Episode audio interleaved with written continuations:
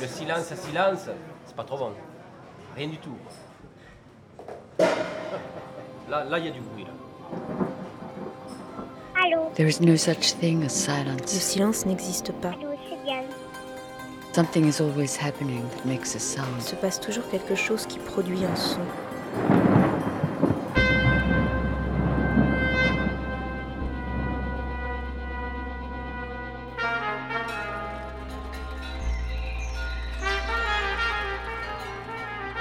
Récréation sonore.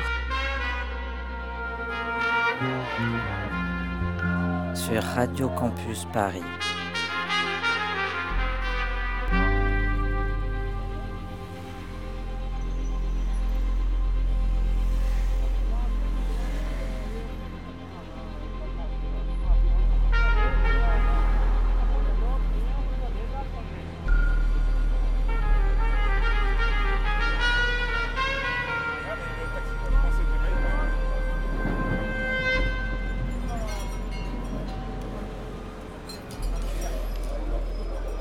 Bonsoir, voici Récréation sonore, consacrée comme la semaine dernière au confinement. En attendant Abby McNeil qui va nous rejoindre, je suis allé rencontrer Camille Juseau, productrice du podcast Les Baladeurs. Alors bonsoir Camille, Bonsoir François, on y va donc on va au bar du Luxor. c'est parti.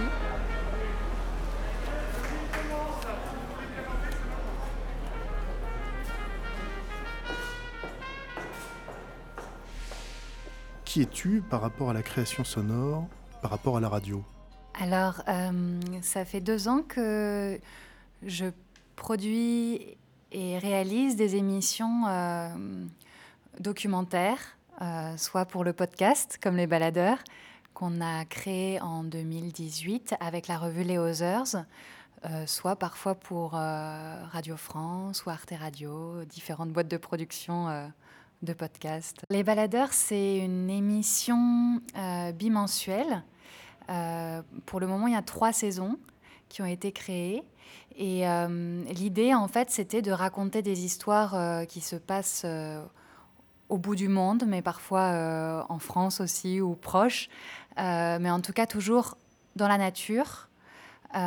Et en fait, l'idée, c'était de raconter des histoires de gens qui, qui en partant, euh, ben, sont projetés dans de la découverte de quelque chose qui peut être euh, le rapport à la solitude, euh, l'appréhension d'univers qu'on ne maîtrise pas, comme la jungle, comme les pôles, et où il se passe euh, voilà, tout un tas de choses. C'est comme des petits films, en fait, les baladeurs. Moi, j'aime bien les penser comme ça. Est-ce que euh, tu as une, une affinité pour le récit d'aventure? Mais oui, euh, le récit d'aventure, moi je trouve que c'est en fait des choses qui parlent, qui sont assez universelles, qui parlent aux petits comme aux grands et qui émerveillent. Et j'aime beaucoup cette, voilà, cette idée de l'émerveillement. Euh, c'est aussi pour ça que ça me plaisait de raconter des histoires. euh, dans des univers qui sont assez fantasmagoriques, en fait, euh, la jungle, l'île, voilà, les, déserts. et en fait, je pense qu'en prenant ces univers qui font rêver, comme ont pu le faire des Jack London, des Kessel, des Jules Verne, déjà on, on invite l'auditeur dans quelque chose euh, d'assez charmant et, du coup il y a un pacte un petit peu et ça, il peut nous suivre après dans des, dans des histoires. euh, voilà, il peut aller jusqu'au bout de l'histoire et découvrir ce qu'on lui a préparé. Et alors qu'est-ce qu'on va écouter ce soir? Eh bien, euh, ce soir, on va écouter un épisode avec Michel Siffre. Alors, Michel Siffre, c'est un spéléologue français euh, qui, en 1962, est parti. Donc là, à cette époque-là, il avait 25 ans et euh, il est parti en fait explorer une grotte assez profonde parce qu'en fait il voulait tester euh, les effets de l'enfermement et sur son propre corps euh, il a testé les effets du, de l'absence de lumière, de l'absence de notion du temps. Comment décides-tu des, des personnes que tu vas rencontrer, que tu vas interviewer? Alors j'aime bien en fait construire euh, selon des, des, des- des milieux en fait que donc ça se construit pour dans une ligne éditoriale d'émission donc par exemple on va parler de mer à un moment donné, on va parler de, jungle à un moment donné. Finalement, moi, je me réfère assez aux, aux quatre éléments, quoi. Euh, terre, eau, euh, air, euh, feu. Il y a des volcans, il y a, des, voilà, il y a de la jungle, il y a du végétal, il y a de l'animal. Et en fonction de ça, du coup, je vais chercher des histoires à partir de ce prisme-là. Ça peut être la dimension sportive qui va intéresser, ça peut être la dimension plus humaine, euh, voilà, un rapport effectivement à la perte d'un proche, euh, à, la, un accident, euh, à, au contraire quelque chose de beaucoup plus, plus intérieur ou contemplatif. Et voilà, à partir de ça, du coup, c'est ça, c'est mon, mon, champ de départ. Et on va, j'ai fouillé en fait, soit des faits divers, soit des anciennes revues, soit des anciennes émissions de radio soit euh, par bouche à oreille aussi. Il y a beaucoup d'histoires qui tombent comme ça, notamment les, les gens plus jeunes, parce que ça m'importe aussi qu'il y ait des, des témoins euh, assez jeunes, c'est-à-dire euh, des vingtaines. et là, dans la troisième saison, on avait fait un jeune de 17 ans. je trouve que c'est une parole rare et, importante. Et après, voilà, pour les personnes un peu plus âgées comme Michel Siffre, par exemple, je connaissais son histoire parce qu'elle est voilà, elle a quand même marqué son temps, mais euh, disons que là, l'idée, c'était plutôt de la remettre au goût du jour et euh, que ça soit pas que euh, la génération de, des parents, des grands-parents qui la connaissent, mais, mais justement la rendre, la réactualiser, en fait. Cette histoire m'a vraiment intéressée pour deux aspects parce que déjà on apprend des choses scientifiques et aussi parce que je la trouve assez euh, marquante en termes d'univers. Quoi. C'est assez fou pour moi euh, de faire une expérience aussi limite. Euh, et donc, ça m'intéressait de lui poser la question et qu'il me raconte voilà, comment, comment il a vécu une expérience aussi forte, aussi folle. Et, comment il n'en est pas devenu fou aussi. Je crois que c'était vraiment une question qui me, qui me taraudait. Et je crois que l'écoute de cet épisode peut y répondre un petit peu. percer les profondeurs de la terre, échapper à la lumière, sentir les ruissellements de l'eau là où elle peut encore accéder. Explorer un monde obscur, minéral, où seules quelques vies primitives peuvent se développer, des mousses, des bactéries, rien de plus. Faire le pari de rester dans ce monde clos, noir, tenter une expérience limite, celle de survivre de moi entre quatre murs de roche, volontaire enterré vivant. C'est l'histoire folle du spéléologue Michel Siffre. L'été 1962, il quitte le monde des hommes pour celui des strates profondes de la Terre, s'approchant peu à peu d'une pulsation tectonique. Quel est le projet du scientifique explorateur? Quelles sont les raisons qui le poussent à la séquestration volontaire.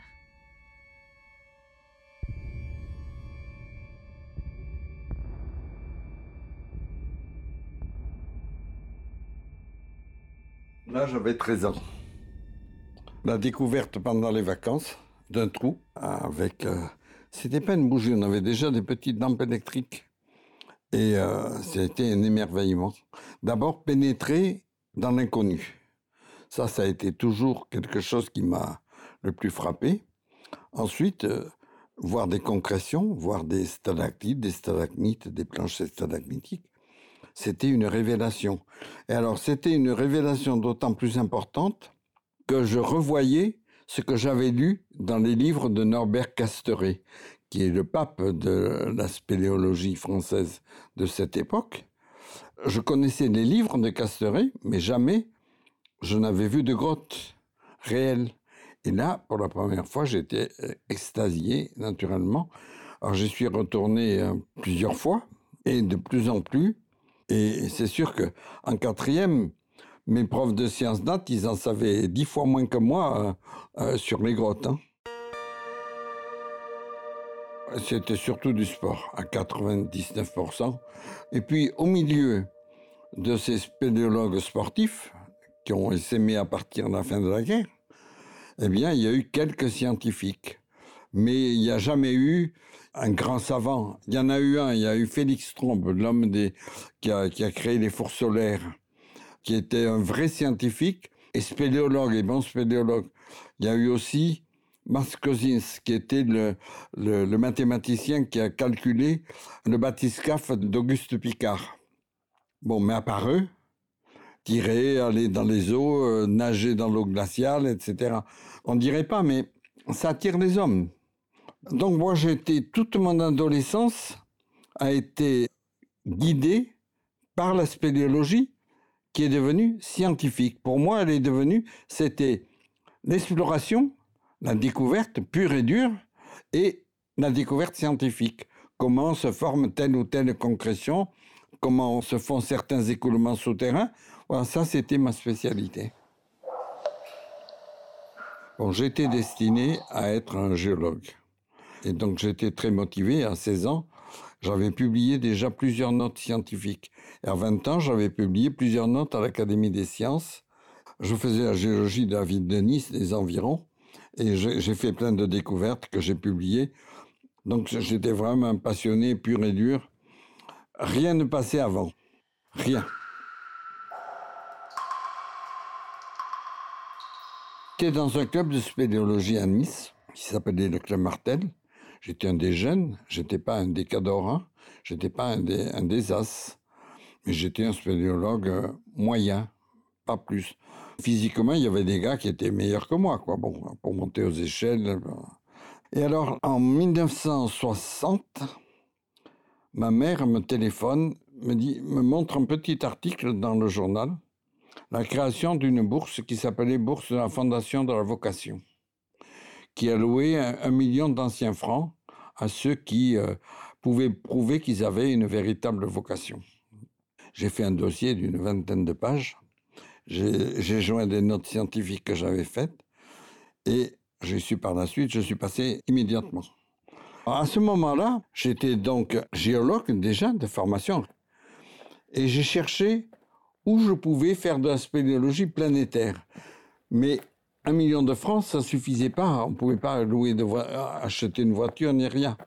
Alors j'ai choisi un petit pays. J'ai choisi Ceylan. Maintenant, c'est Sri Lanka aujourd'hui. Et là, bon, je suis allé pendant deux mois dans, la jungle de Ceylan. J'ai trouvé des guides là-bas sur place. Et je suis rentré et j'étais auréolé de la gloire pour mes amis du club Martel, du club, de, du club alpin français, d'être allé tout seul dans la forêt tropicale et explorer des cavernes.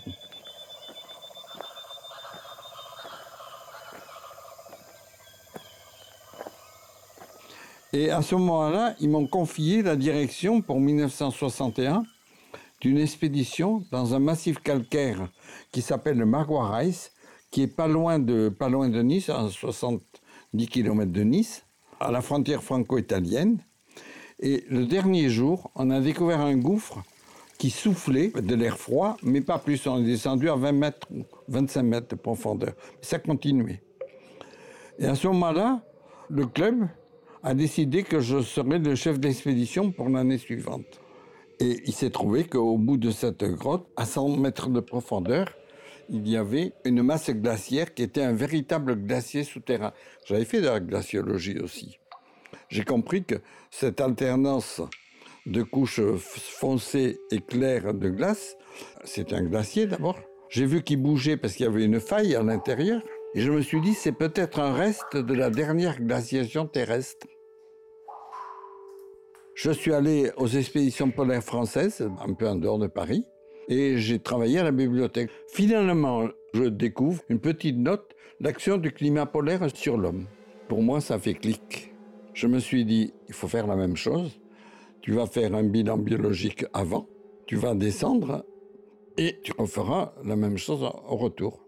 Et j'ai décidé de rester arbitrairement, de rester deux mois sous terre.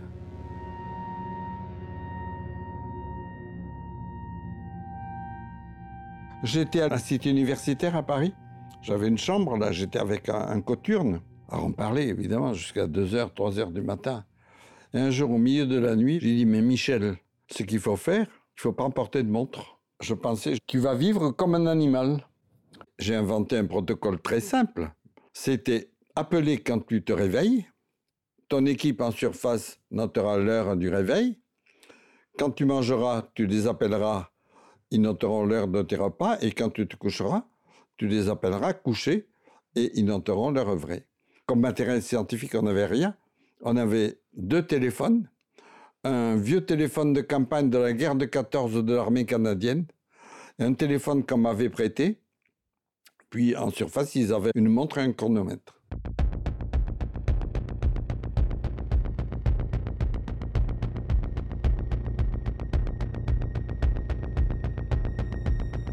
J'ai mis beaucoup de temps pour convaincre mes amis qu'ils viennent faire les nuits de veille. Il fallait une équipe qui reste nuit et jour à l'entrée du gouffre pour noter tous mes appels.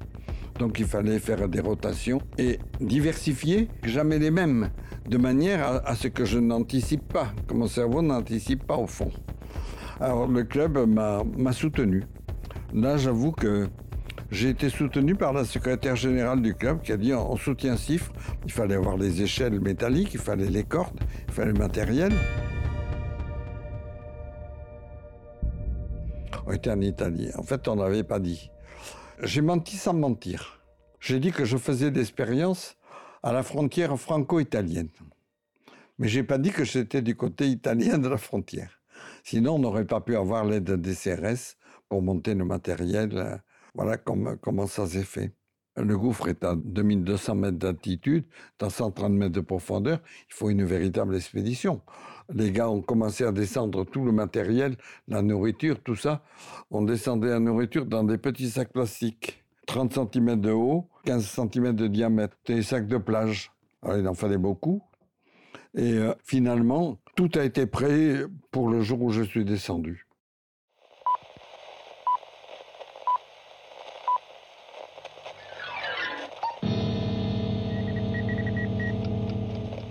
Inter-Actualité. 18 juillet 1962.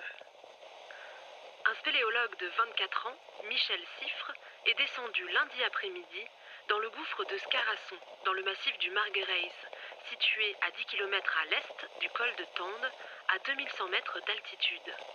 Il a atteint une grotte glaciaire à 130 mètres de profondeur, où il compte vivre seul pendant deux mois sans revenir à la surface.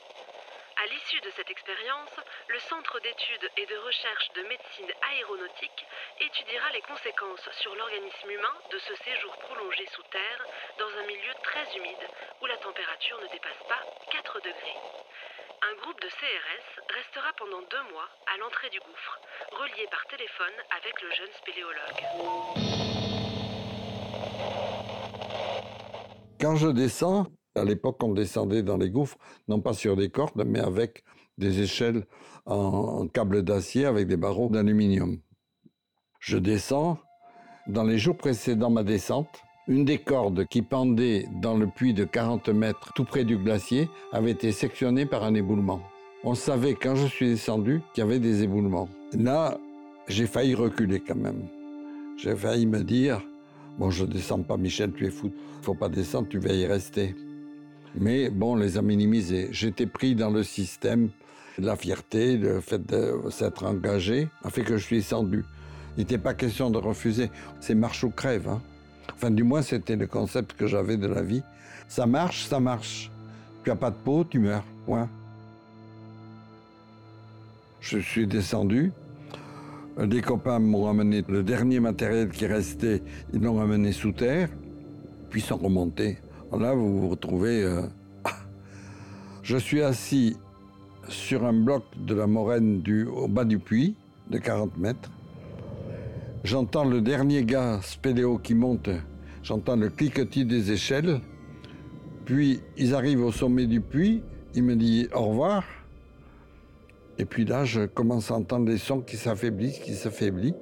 Puis je me retrouve seul dans le silence absolu. Alors là, ça m'a foutu un coup quand même. Hein. Ça m'a foutu un coup au moral. Je me suis dit, tu, tu, tiendras pas. Et puis, bon, euh, la volonté, bon, je suis quand même un homme de volonté. Tu peux pas échouer. Tu es descendu. Tu peux pas ne pas le faire et tu peux pas ne pas réussir. C'est pas simple quand même de rester des mois sous terre, hors du temps, sans aucun, euh, très peu de conversation. Vous êtes face à la solitude absolue.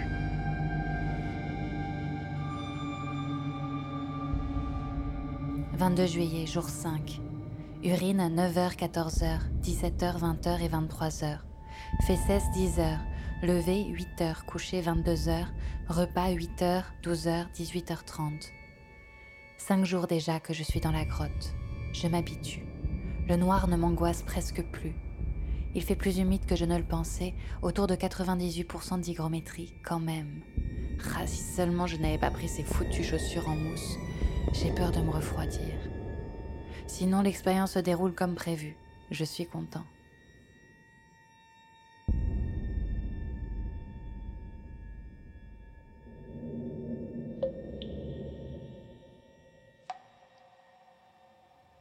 J'avais un espace plus petit que ça.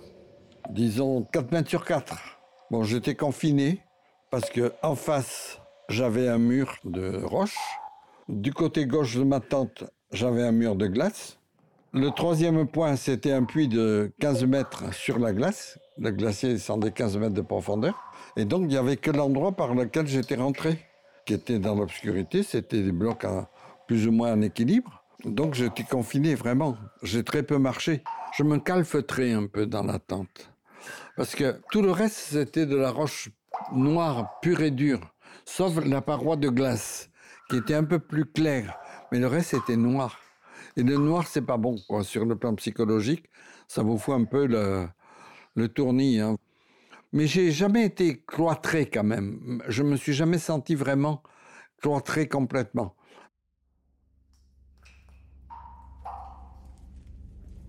« 26 juillet, jour 9.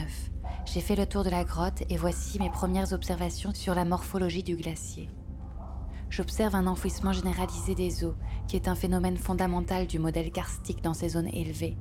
On ne peut citer comme écoulement superficiel estivaux que celui du plan Ambroise et celui du Piaggia Bella, très court, et s'achevant dans les pots nord. De très nombreux gouffres se rencontrent à tous les niveaux, isolés ou groupés en alignement ou en essaim.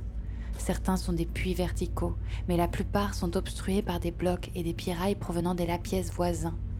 Les effets du gel et les glissements provoquent cette obstrusion qui n'empêche pas la percolation des eaux pluviales et la fonte des neiges.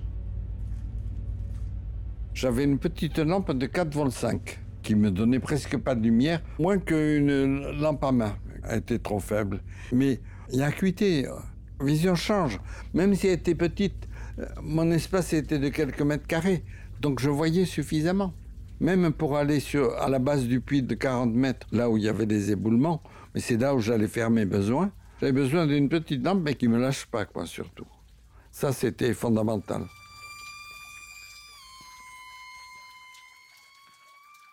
Acheté de la nourriture pour en avoir pour deux mois, en essayant de prendre des choses qui se pourrissaient de moins. Beaucoup de boîtes de conserve, naturellement. J'avais un gros jambon cru. Le pain, j'avais des, des biscuits militaires très durs, dégueulasses, j'ai eu des œufs jusqu'au bout. Bon, ils se sont conservés probablement parce que j'étais sur un glacier. La température était en dessous de 0 degré, moins 0,5 degrés centigrades. Mon eau, j'avais des boîtes d'eau, d'eau d'évian à l'époque. Les bouteilles en plastique n'existaient pas à ce moment-là. C'était des boîtes en aluminium.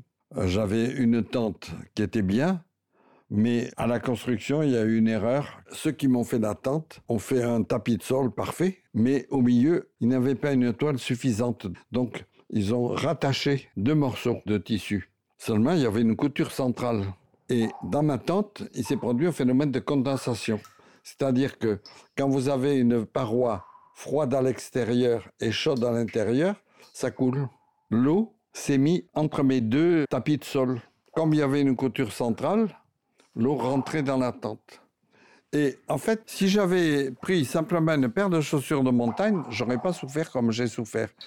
Mais pour être à l'aise, j'avais pris des bottillons en mousse. Et cette mousse absorbait toute l'eau. Si bien que pendant deux mois, j'ai eu les pieds glacés.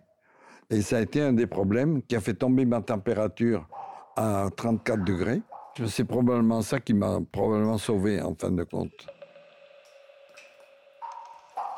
1er août, je ne m'ennuie pas. Je suis même plutôt heureux de faire cette expérience hors du temps extérieur sans lumière naturelle, sans l'alternance rassurante des jours et des nuits, sans bruit, dans un silence entrecoupé d'éboulements, de glace et de roches.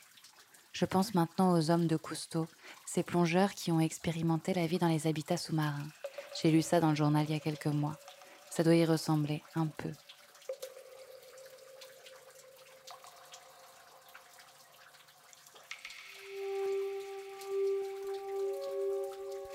Je me basais uniquement sur mes sensations physiologiques. Je mangeais uniquement quand j'avais faim, je buvais quand j'avais soif, je faisais pipi, caca euh, uniquement quand j'en avais besoin. Et j'appelais à ce moment-là pour qu'ils notent l'heure. C'était tout.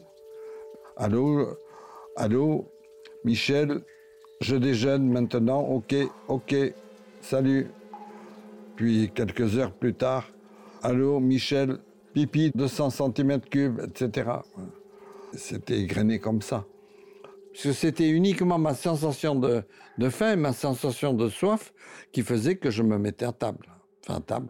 Une table de camping euh, très fruste, un, un petit fauteuil euh, en toile de plage. Hein. C'était tout hein, comme matériel. Et un duvet euh, qui était sur un lit de camp qui malheureusement m'a posé plein de problèmes. J'ai mis le feu à un moment, ça, ça s'est déchiré. Avec des ficelles, j'ai bricolé de manière je pouvais quand même dormir. J'avais pas froid dans la, au, corps, au corps et à la poitrine. J'avais froid essentiellement aux pieds. Mais vous savez, c'est la circulation sanguine. Elle part du haut, du cœur, elle va au bas, elle se refroidit au niveau des pieds, elle remonte. Et je pense que mon métabolisme a dû se ralentir. C'est ralenti nécessairement, puisque je faisais jusqu'à 34 degrés. Au bout de quelques jours, au bout d'une semaine ou deux, je me suis dit que les thermomètres ne marchaient pas. J'avais un thermomètre simple, hein, de famille. Dit, ça marche pas, 34 degrés, je peux pas avoir 34 degrés. Je n'ai jamais imaginé que ma température avait baissé. Et le seul moment où je trouvais me réchauffer, c'était dans le duvet. Je m'endormais avec les pieds gelés. Et je me réveillais avec les pieds chauds. Si j'étais resté un mois de plus, je pense que je pense que je serais mort.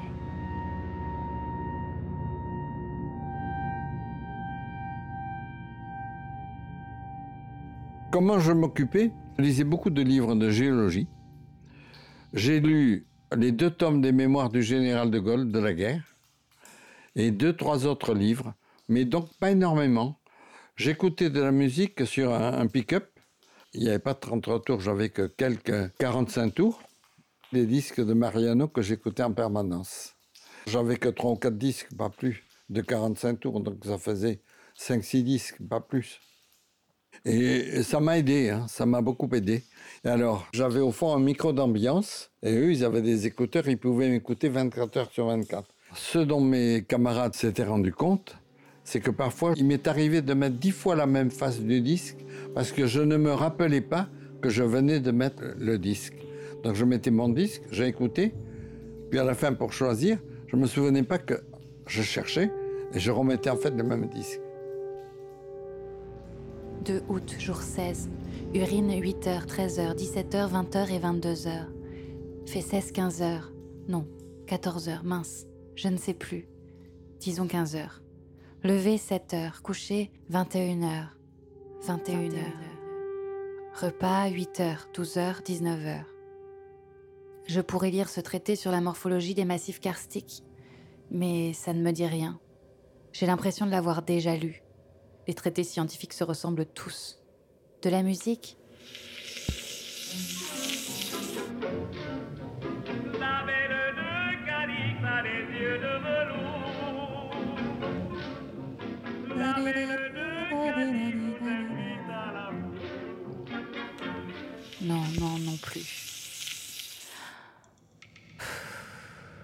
Ah là là, ces pieds.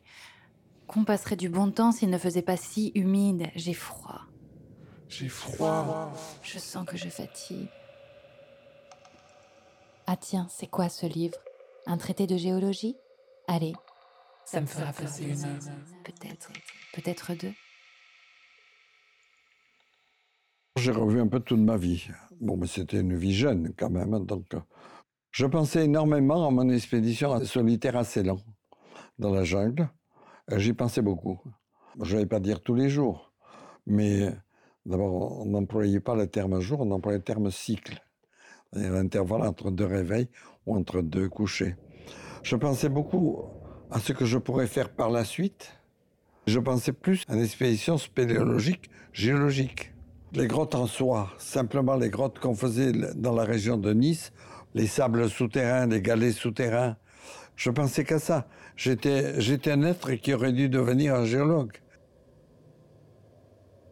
Le seul truc qui m'intéressait, c'était la glace. C'était vraiment les couches de glace, la, la, faille dans la glace, les mouvements possibles de la glace qui poussaient des, des cailloux, qui poussaient des blocs. J'avais une échelle qui descendait au bas du glacier avec une corde. Je suis descendu sur cette échelle pour voir le dessous du glacier, parce que j'avais le temps pour l'étudier. Bon, j'aurais pas dû, parce que j'ai eu de la difficulté pour remonter, et que s'il m'était arrivé un accident, c'eût été extrêmement grave, évidemment. Ça aurait interrompu toute expérience, naturellement. 6 août, jour 21. Urine, 9h, 11h, 14h, 17h, 22h. Fesses, 11h. Lever, 8h. Coucher, 20h. Repas, 8h, 12h, 18h. J'ai étudié la grotte un peu plus en profondeur. Il fallait le faire tout de même, mais je n'avais encore pas pris le temps pour l'observation. Voilà ce que j'ai remarqué. On peut citer comme écoulement superficiel estivaux celui du plan Ambroise et celui du Piaggia Bella. Ils sont courts, ils s'achèvent dans des pots nord. Les gouffres sont nombreux, ils se rencontrent à tous les niveaux, isolés ou groupés, en alignement et en essaim. Il y a des puits verticaux, mais beaucoup sont obstrués par des blocs et des pirailles provenant des la pièce. Les effets du gel et les glissements provoquent cette obstrusion qui n'empêche pas la percolation des eaux pluviales et la fonte des neiges. Dès le début de l'expérience, j'ai été, été terrifié par les chutes de blocs dans le puits de 40 mètres. Les blocs tombaient, il y avait à la fois des blocs de rochers et des blocs de glace. Quand je suis descendu, les parois du, du, puits étaient recouvertes de plusieurs centimètres de glace. Et avec l'été qui arrivait, ça fondait. Et donc les blocs s'effondraient, les sons se réverbéraient sur les parois du gouffre. Une fois, j'ai vécu un éboulement qui pour moi a duré 10 secondes, ce qui est énorme. Ça, j'ai été terrifié, que ça m'a duré une bonne quinzaine de jours. Il y avait eu d'autres éboulements de glace qui m'avaient fait peur sans me terrifier, mais qui m'avaient fait peur. Tandis que là, ça m'avait vraiment terrifié. Chaque fois que pour aller faire mes besoins, par exemple sur la glace, j'étais en dessous des chutes de glace et de roches. Et là, j'avais peur chaque fois.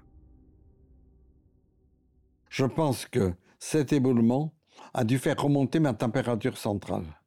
La peur m'a donné un choc tel, donné un choc salvateur.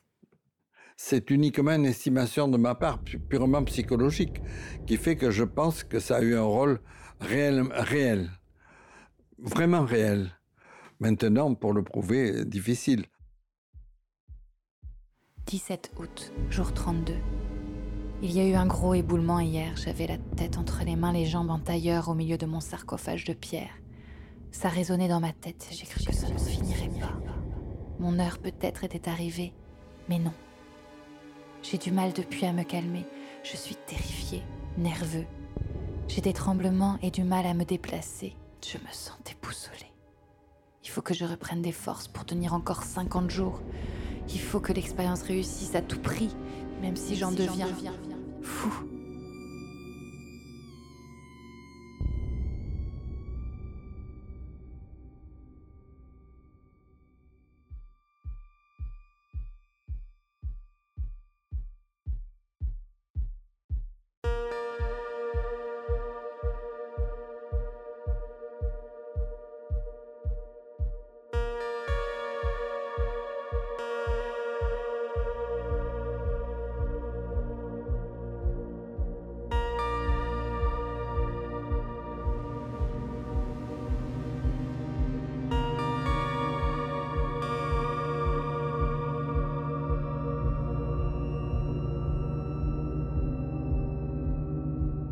Matin, je, prends le téléphone, je, les appelle, je leur dis, bon, voilà, il est telle heure.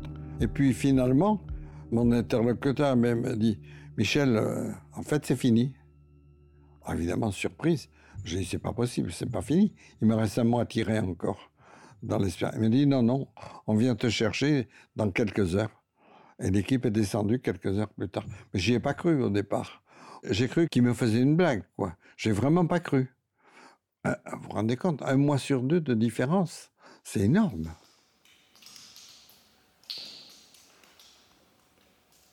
Je suis descendu le 15 juillet 62. Je suis sorti le 17 septembre. Je me croyais le 20 août.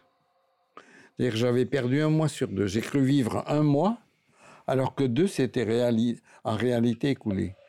En fait, le cerveau, quand il n'a pas l'image temporelle, il abrège le temps. Le temps passe très vite, il passe à la fois vite et lentement. Il est passé très vite puisque je me croyais un mois avant. Mais en même temps, j'avais des journées qui me paraissaient longues parfois. Elles étaient objectivement longues, mais en fait, je les percevais très courtes. 22 août. On m'a appelé ce matin. On me dit que l'expérience est finie. Est-ce une blague de mes camarades pour me surprendre? Est-il vraiment possible que nous soyons le 14 septembre? Vais-je retrouver la surface La lumière. Je ne suis pas sûre d'être prêt. J'attends qu'on me rappelle. J'ai peur. Ils sont descendus, ils sont arrivés, ils m'ont montré l'heure. Ils m'ont dit non, Michel, il est à l'heure. Il y a l'hélicoptère qui attend. Euh, on t'attend à l'aéroport, on t'attend à Paris, à, l'armée de l'air. Tout, tout- tout est monté euh, et euh, c'est fini. C'est vraiment fini. Ce que tu crois, c'est faux. Ton 20 août, c'est pas le 20 août, on est le 14 septembre. Et ça, évidemment, c'est un, ça a été quand même un choc. hein. Un choc émotionnel, je ne sais pas si on peut employer le terme. mais Ça a été un choc fondamental quand même. Parce que j'y croyais pas quand même, qu'il y a à ce décalage si, si important. Dès le départ, je m'étais dit qu'il y aurait un décalage, peut-être une semaine, que je me tromperais en plus ou en moins. Je ne savais pas si ce serait en plus ou en moins. Mais un mois en moins, là, ça a été quand même un choc euh, qui a été violent.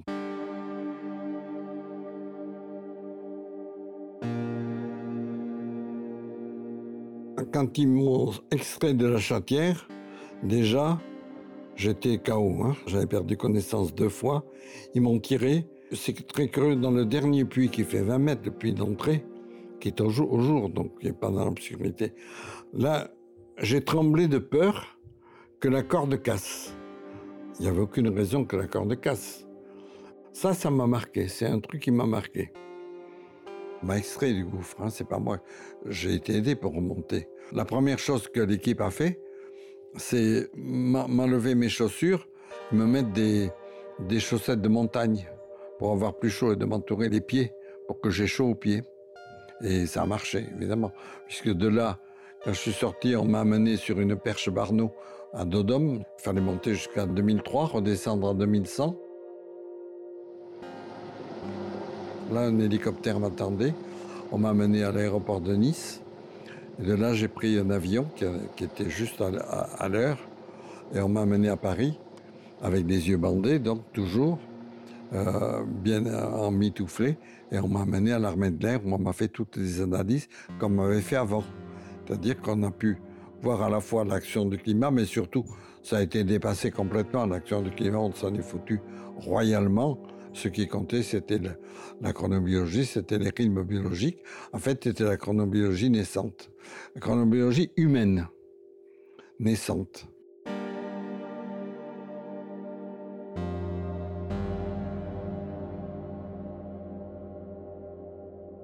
Quand je suis sorti, on m'avait claquemuré les yeux. On m'avait euh, mis des lunettes noires et plus d'autres choses. J'étais aveugle. On m'a mené à l'armée d'air aveugle. Pas aveugle, mais sans, rien voir. Et c'est à ce moment-là, on m'a mis dans un appareil où on a réadapté ma vue. Et j'ai pu sortir sans lunettes. Ma- D'ailleurs, ça a changé, ma vision a changé complètement, ma vision des couleurs, ma vision du relief, on- dont on avait fait les mesures avant et qu'on a fait ensuite à l'armée de l'air, euh, a montré des variations dans la, dans la vision extrêmement importantes. Le vert, je voyais bleu. J'avais deux encriers, il y en avait un, il y avait de l'encre verte, l'autre de l'encre bleue. Je confondais. Ensuite, la vision du relief, je m'en suis pas rendu compte à l'époque, au moment même. Mais une fois sorti de l'expérience, après 15 euh, jours d'hôpital.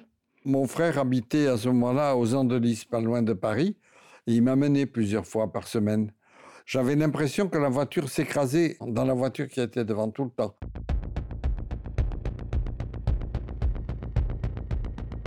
Et donc, on s'est rendu compte à la fin de l'expérience, mes amis s'étaient rendu compte au milieu de l'expérience, au bout de 15 jours, 3 semaines, ils savaient, mais moi je savais rien. Eh bien, mon rythme n'a pas été de 24 heures, mais a été de 24 heures 30 minutes. Ce qui signifiait en réalité qu'il y avait une dérive du temps. Je me dérivais d'environ demi-heure, une heure par jour. Si bien qu'au bout de trois semaines, je me réveillais à 18 heures et je me couchais à 6 heures du matin. J'étais exactement inversé, mon rythme biologique veille-sommeil était inversé. En fait, j'ai été le premier homme, sans le savoir, qui a montré que l'homme avait une horloge biologique qui n'était pas de 24 heures comme tout le monde le croyait à l'époque. Ça s'appelait le cycle nictéméral, comme le nictémère terrestre, hein. alternance du jour et de la nuit en 24 heures. Mais non, qui avait un rythme différent chez l'homme, Je faisais un test de comptage. 1, 2, 3, 4, jusqu'à 120, 120 secondes, 2 minutes. On me donnait un top aléatoire. Eux, ils notaient l'heure exacte. Et euh, quand je comptais de 1 à 120, 2 minutes, j'estimais, moi, il se passait 5 minutes. C'est-à-dire que quand mon cerveau pensait une minute, il s'en écoulait deux. Quand je pensais une seconde, il s'en écoulait deux.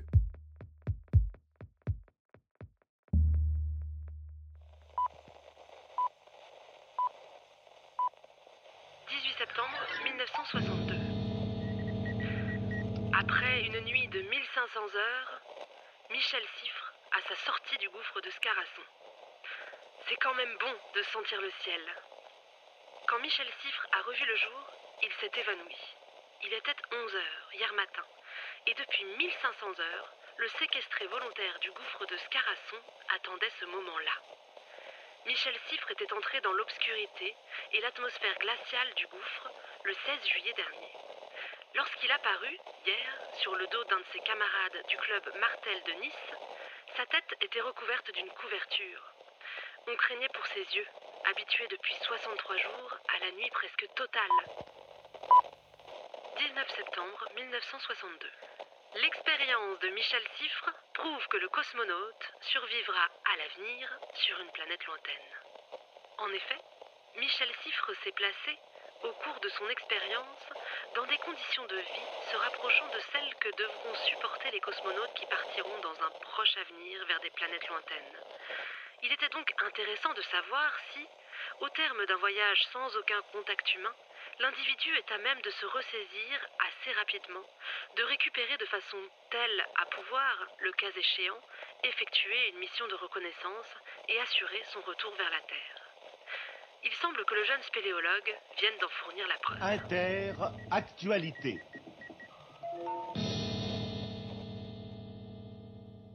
Mais à l'époque, c'était primitif. Hein. Il faut comprendre que c'est une époque où il n'y avait rien qui avait jamais été fait là-dessus. Qu'est-ce que c'est que ce mec, que ce spéléologue qui se met sous terre? D'abord, ça va servir à rien. J'ai entendu pendant les deux, trois années qui ont suivi, ça sert à rien, ces expériences. Mais euh, c'est tombé au moment où la France lançait ses programmes de sous-marins nucléaires. On n'avait aucune expérience sur, sur les rythmes qu'il fallait faire. Donc Gagarine était parti en 61.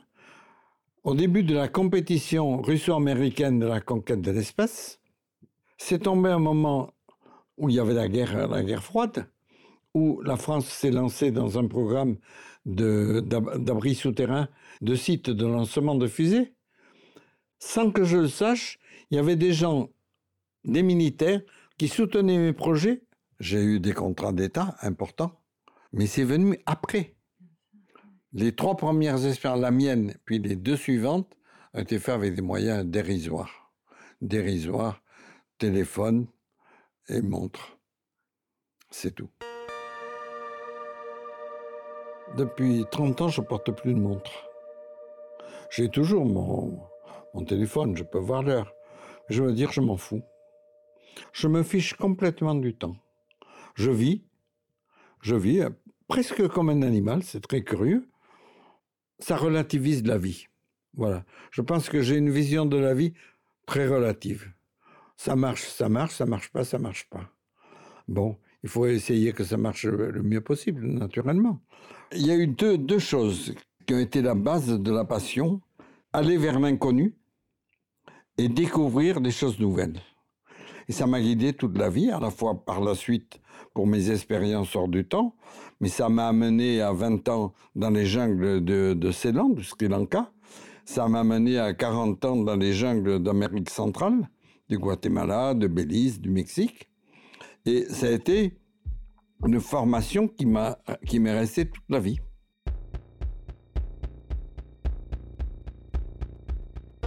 Michel Siff retournera deux fois pour ses expériences qu'on appelle désormais hors du temps. En 1972, engagé par la NASA pour 250 jours dans la Midnight Cave au Texas, puis en 1999 pour 64 jours dans l'Hérault. Entre-temps, il supervisera les expériences d'autres, comme celle de Véronique Le Guen, restée 111 jours sous terre pour l'étude des cycles circadiens. Les Baladeurs, une série Léo signée Camille Juzo, avec la musique claustrophobique de Alison Brassac et le dark mix de Laurie Galigani.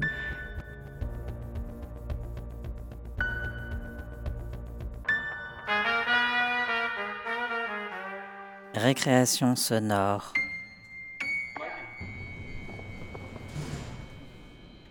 Voici Fuera Nodel Campas, balade sonore de Caroline Del Perro. Bonjour, je suis Caroline, novice en création sonore. J'habite dans les Alpes de Haute-Provence et j'ai suivi cette année la classe de son de Chloé Sanchez dans le village perché de Montjustin. Le confinement a suspendu notre élan et nous avons décidé de réaliser une balade sonore collective sur le thème Sortir. Ma pièce, Fuera, no del compás, peut avoir plusieurs lectures, dont l'une d'elles fait allusion au flamenco et au fait d'être dans le compas, le rythme, ou hors du compas. C'est également un voyage intérieur personnel que j'avais à cœur de partager. La balade sonore collective a vu le jour cet été, on peut la faire depuis chez soi. Vous la trouverez en intégralité sur soundcloud.com slash classe son Montjustin. Montjustin s'écrit M-O-N-T-J-U-S-T-I-N. Bon voyage sonore à vous. Morceau de balade à écouter confiné dans un placard, sous une table, sous un lit,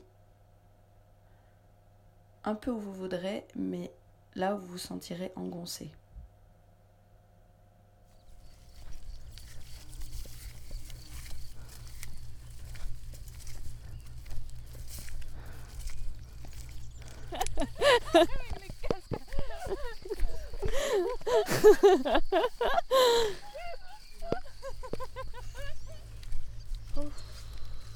l'impression d'avoir fait une nuit blanche quoi. Comment? J'ai l'impression d'avoir fait une nuit blanche. Ah bon? Je te jure, l'autre fois quand j'ai fait une nuit blanche, après je me sentais comme ça.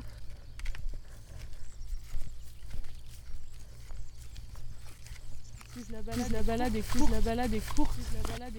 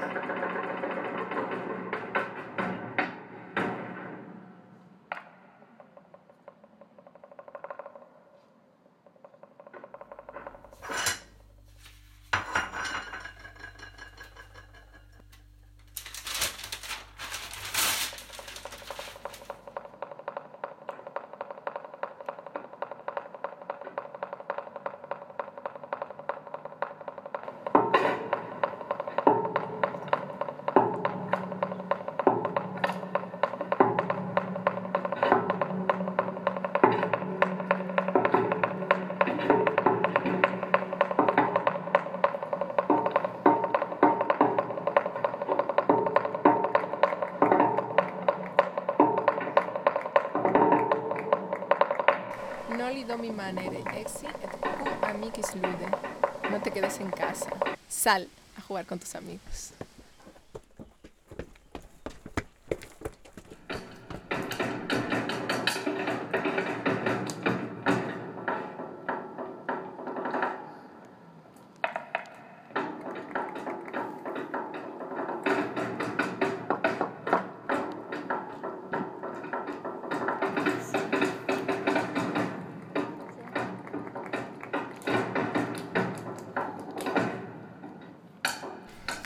Go outside, c'est sortir de la maison, aller dehors. Et to go out, c'est sortir.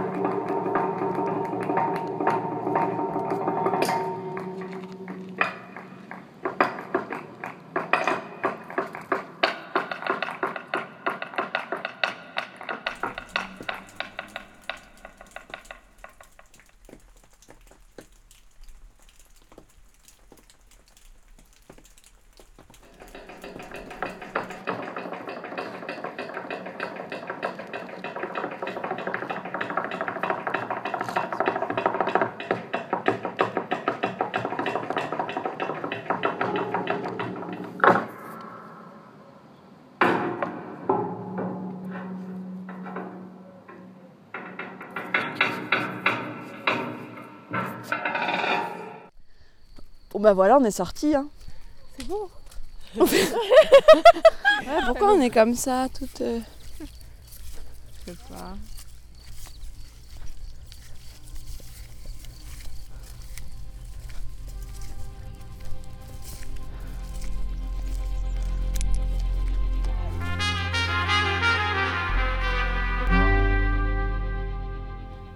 Ultime confinement et un micro-pièce d'Ève-Marie Boucher. Quand un virus rôde, on n'est jamais trop confiné. Le danger, néanmoins, n'est pas toujours où on le croit. J'ai l'air un peu ridicule là-dedans. Mais personne ne le saura. Et puis on n'est jamais trop prudente. Le virus rôde. Il me cherche. Il va quand même pas venir me chercher jusque dans cette armoire. Est-ce que c'est lui ça? Ouf. Allez, oust Va-t'en le chat Bon bah voilà. Je suis bien là. Je suis à l'abri. Oh, J'ai chaud. Je suis peut-être déjà malade. C'est comment le bruit de la mort? Non. Elle envoie quand même pas de SMS avant de se pointer Ou bien Est-ce qu'on a le temps de l'entendre quand la mort nous saisit? Hein?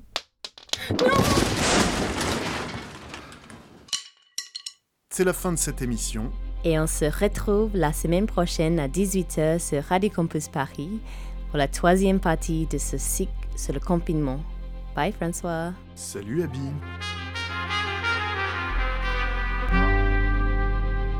Récréation sonore sur Radio Campus Paris.